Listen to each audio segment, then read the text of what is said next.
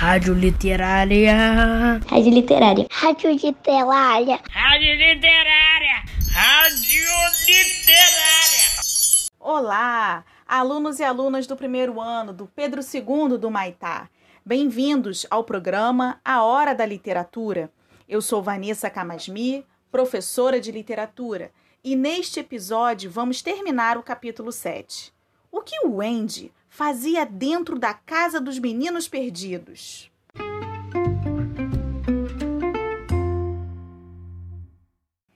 Imagino que tudo aquilo fosse especialmente extasiante para Wendy, pois seus meninos levados lhe davam muito o que fazer. Houve semanas inteiras em que ela trabalhou tanto que só conseguia sair um pouco de debaixo da terra quando pegava uma meia para costurar no fim do dia. Tinha que fazer tanta comida que posso lhes assegurar, não tirava o nariz da panela. A alimentação deles era composta principalmente por fruta-pão grelhada, inhame, cocos, porco assado, abricóis, rolinhos de tapioca e bananas, acompanhados por cabaças de suco de seriguela. Mas eles nunca sabiam se ia haver uma refeição de verdade ou só uma de faz de conta. Tudo dependia do humor de Peter. Ele às vezes comia muito, muito mesmo, se isso fosse parte de uma brincadeira. Mas nunca comia só para se empanturrar, que é o que a maioria das crianças mais gosta de fazer na vida. A segunda melhor coisa é falar sobre fazer isso. O faz de conta era tão real para Peter que durante uma refeição de mentirinha ele até engordava. É claro que era difícil, mas todos eram obrigados a fazer o que ele mandava. Só que, se alguém conseguia provar para Peter que estava ficando magro demais para sua árvore, ele deixava a pessoa se empanturrar. A hora em que Wendy mais gostava de costurar era quando todos eles já tinham ido para a cama. Aí ela tinha um momento de paz, como gostava de dizer, e passava-o fazendo roupas novas para os meninos ou colocando um forro a mais nos joelhos, pois essa era a parte da roupa que eles sempre rasgavam primeiro. Quando Wendy se sentava com uma cesta cheia de meias para costurar, todas com um furo enorme no calcanhar, ela jogava os braços para o alto e exclamava: Meu Deus! Às vezes acho que quem não tem filha que é sortudo, mas sempre abria um enorme sorriso quando dizia isso.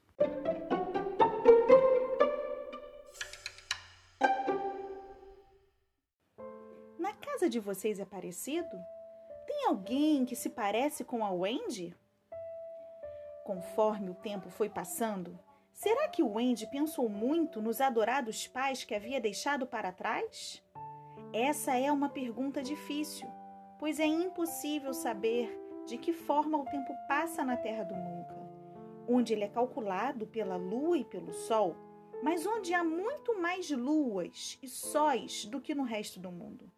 Mas eu temo que o Wendy não se preocupasse muito com seu pai e sua mãe. Ela tinha certeza absoluta de que eles sempre iam deixar a janela aberta para que ela pudesse entrar voando, e isso a deixava na mais perfeita tranquilidade. O que a perturbava, às vezes, era que João só lembrava vagamente dos pais, como pessoas que havia conhecido um dia, enquanto Miguel sempre se confundia e achava que o Wendy era sua mãe de verdade. Isso deixava Wendy um pouco assustada. E com o nobre propósito de fazer a coisa certa, ela tentava ajudá-los a lembrar melhor da vida antiga, obrigando-os a fazer provas sobre o assunto muito parecidas com aquelas que costumava fazer na escola. Os outros meninos achavam isso tudo muito interessante e insistiam em participar. Eles arrumavam um lugar onde pudessem anotar as respostas e sentavam à mesa, escrevendo e quebrando a cabeça com as perguntas que o Wendy escrevia num caderno improvisado e passava de mão em mão. Eram as perguntas mais fáceis do mundo, como por exemplo: qual era a cor dos olhos da mamãe? Quem era mais alto, o papai ou a mamãe? A mamãe era loura ou morena? Responda todas as três, se possível. Ou escreva uma redação de não menos de 40 palavras sobre o tema. como eu passei meu último Natal, ou o tema uma comparação das personalidades do papai e da mamãe, é preciso escolher um dos temas. Ou então, descreva a risada da mamãe, descreva a risada do papai, descreva o vestido de festa da mamãe, descreva a casinha de cachorro e quem dorme nela. As perguntas eram bobas assim. E quando você não sabia responder, tinha que marcar uma cruz no lugar da resposta. E era horrível ver quantas cruzes João fazia. É claro que o único menino que respondia todas as perguntas era Magrelo. Ele sempre tinha grandes esperanças de ser o primeiro da turma. Peter não participava da brincadeira. Em primeiro lugar, ele desprezava todas as mães, com exceção de Wendy. E em segundo lugar, era o único menino da ilha que não sabia ler, nem escrever, nem a menor palavrinha. Ele estava acima dessas coisas. Aliás, as perguntas sempre eram escritas no passado. Qual era a cor dos olhos da mamãe e por aí vai. Pois o Andy também estava esquecendo. As aventuras, como nós vamos ver a seguir, aconteciam todos os dias na ilha. Peter, muitas vezes, saía sozinho e, quando voltava, os outros nunca tinham certeza absoluta se havia ou não tido uma aventura. Ele, às vezes, esquecia tão completamente dela que não falava nada. Em outras ocasiões, Peter chegava em casa com um curativo na cabeça e o Andy o mimava e lavava o ferimento com água morna, enquanto ele falava sobre o seu impressionante feito. Porém, ela nunca tinha certeza se aquilo acontecera de verdade. Mas muitas aventuras o Andy sabia que haviam acontecido mesmo, pois ela própria participara delas, e outras que eram verdade, pelo menos em parte, pois os outros meninos haviam participado e diziam que eram completamente verdade. Para descrever todas, seria necessário um livro tão grande quanto um dicionário de latim. Mas eu ainda não decidi qual vai ser a aventura que vou narrar. Talvez seja melhor contar aquela sobre o ataque noturno dos peles vermelhas à casa debaixo da terra, quando diversos deles ficaram entalados nas árvores ocas e tiveram que ser arrancados de lá como rolhas.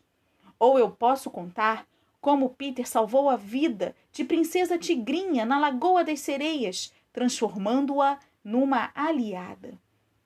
Ou eu posso falar do bolo que os piratas fizeram para que os meninos comessem e morressem, e sobre como o colocaram em diversos lugares diferentes, cada um mais estratégico do que outro. Mas o Andy sempre arrancava o bolo das mãos de seus filhos, e após algum tempo ela perdeu sua suculência e ficou duro como uma pedra. O bolo acabou sendo usado numa catapulta e Gancho tropeçou nele no escuro e caiu. Quem sabe eu falo dos pássaros que eram amigos de Peter, particularmente da fêmea de Pássaro do Nunca, que fez seu ninho numa árvore que se debruçava sobre a lagoa. O ninho caiu na água, mas mesmo assim ela continuou chocando seus ovos e Peter ordenou que os meninos perdidos não a incomodassem. Essa é uma história bonita, e o final mostra quanta gratidão um pássaro é capaz de sentir. Mas, se eu for contar, tenho que contar logo toda a aventura da lagoa, o que, é claro, faria com que estivesse contando duas aventuras em vez de uma. Uma aventura menor, mas tão arrepiante quanto essa, foi a vez em que Sininho, com a ajuda de algumas fadas, se aproveitou do fato de Wendy estar dormindo para colocá-la em cima de uma folha enorme e tentar fazer com que esta fosse boiando para longe da ilha. Felizmente, a folha afundou e o Wendy acordou, achando que estava na hora do banho e nadou de volta. Ou eu posso falar também do dia em que Peter desafiou os leões, usando uma flecha para desenhar um círculo em torno de si no chão e perguntando quem tinha coragem de pisar ali dentro.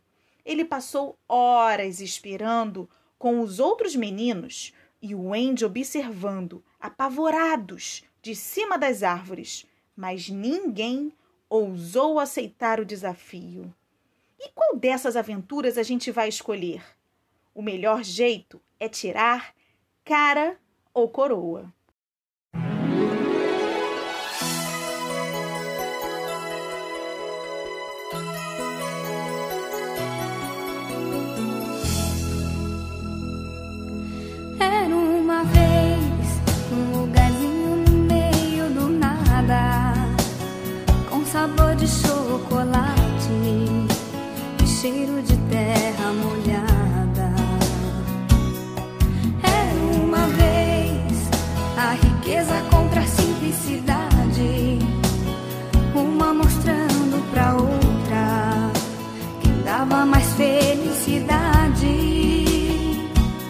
Pra gente ser feliz, tem que cultivar as nossas amizades, os amigos de verdade. Pra gente ser feliz, tem que mergulhar na própria fantasia, na nossa liberdade.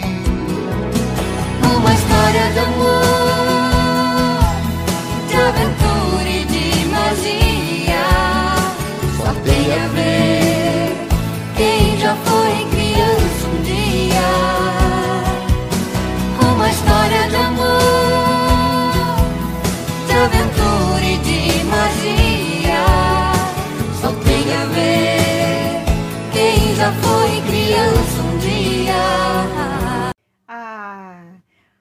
vocês conheciam esta música?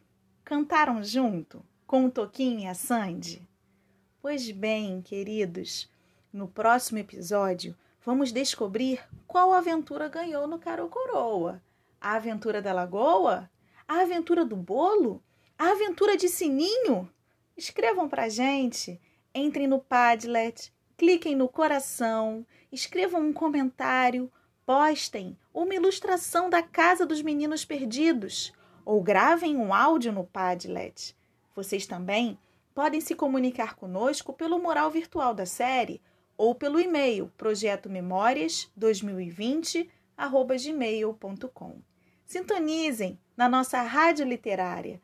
Fiquem conosco na frequência poética do programa A Hora da Literatura. Uma vez, um lugarzinho no meio do nada, com sabor de chocolate e cheiro de terra molhada. Era uma vez a riqueza contra a simplicidade, uma mostrando pra outra quem dava mais felicidade. Pra gente ser feliz, tem que cultivar as nossas amizades, os amigos de verdade pra gente ser feliz. Tem que mergulhar na própria fantasia, na nossa liberdade. Uma história de amor.